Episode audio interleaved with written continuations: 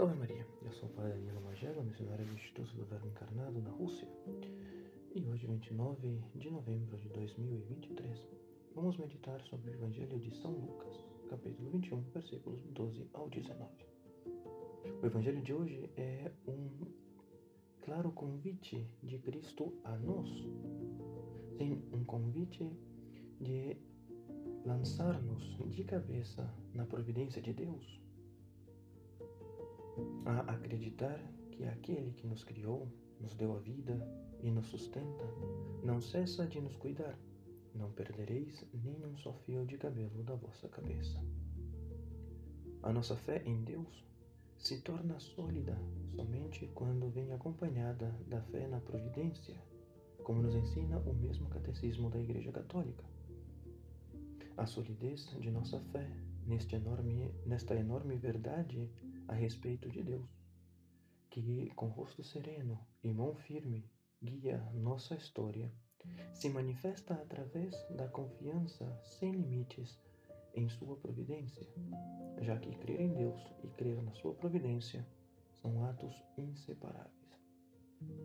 Um exemplo para nós desta confiança sem limites na mão providencial de Deus foi São Isaac Jaques, mártir na América do Norte, que em certa ocasião, escrevendo a um seu companheiro, deu testemunho da sua fé na providência de Deus.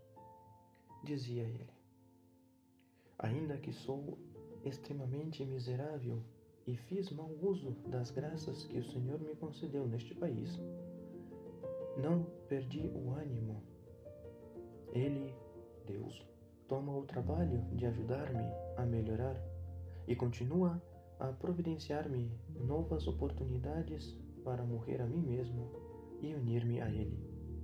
Minha esperança está em Deus, quem realmente não precisa dos meus sucessos para cumprir os seus desígnios. Tudo o que precisamos fazer é ser fiéis e não arruinar o seu trabalho com as nossas misérias. Queria terminar esta homilia com um outro exemplo, o do beato John Henry Newman, que também em certa ocasião escrevia: Deus me criou para fazer um trabalho determinado. Tenho uma missão. Talvez não saiba desta missão nesta vida, mas me mostrarão na outra. De alguma maneira, sou necessário para seus propósitos Sou parte de uma grande empresa. Sou um gomo de uma corrente, um vínculo de conexão entre as pessoas. Farei bem o meu trabalho. Serei um anjo da paz, um pregador da verdade, sem pretender outra coisa que conservar os seus mandamentos e servi-lo em minha vocação. Portanto, confio nele. Se estou na enfermidade, minha doença pode servi-lo.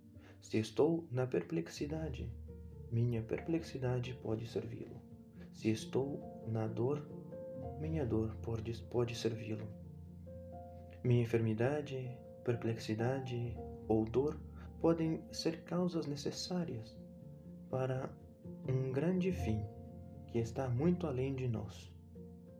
Ó Emanuel, ó sabedoria, me entrego a ti, confio eternamente em ti. Dignai-me cumprir teus atos,